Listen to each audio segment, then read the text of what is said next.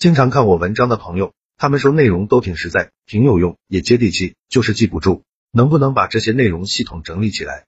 我花了很多时间精力去做这件事，开了一个微信公众号，计划更新一千个口才情商技巧，非常值得反复阅读。现在已经更新一百多条了，名字就叫说话细节。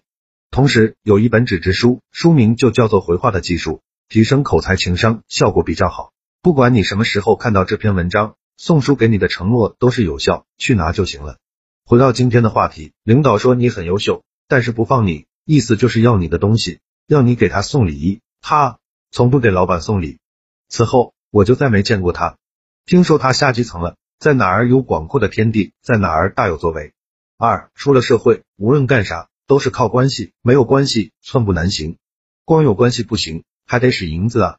三职场攀爬有感，认识的大领导少，晋级就难；认识的大领导多，晋级就简单。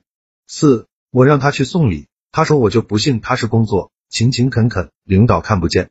他说他不走后门，后来他在基层干了十年，再后来他第一批被单位优化了。五经营什么都不如经营关系，经营信任有关系，你不会的，别人一句话就能点化你；有信任，别人就愿意给你机会。如何快速建立关系？先送礼，表达姿态，再帮忙做事，展示能力，获得更深入的信任。六业务能力不强，但是会搞关系，懂送礼，有大领导撑腰，依旧可以快速青云直上。七送礼有用吗？一直送就有用，偶尔送就没啥用。打铁还需自身硬，平时能不能送，尽量不送。觉悟到了什么层次就做什么事儿。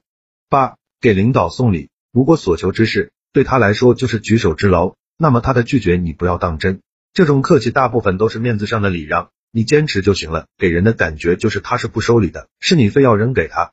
九，送礼，你链接到一个有能量的人，比你认识一大堆同事都要管用。十菜鸟送礼总觉得有钱就能送出去，但是真的去送的时候，往往被拒绝。为何被拒绝？不是领导装，也不是领导不想收，是因为你的方式是错的。领导不想要不属于他的钱。十一送礼，人人都觉得没必要学，等他们真去送时，傻了。任何一个领域都不属于新人，这就是客观真理。不管大家服气不服气，这就是现实。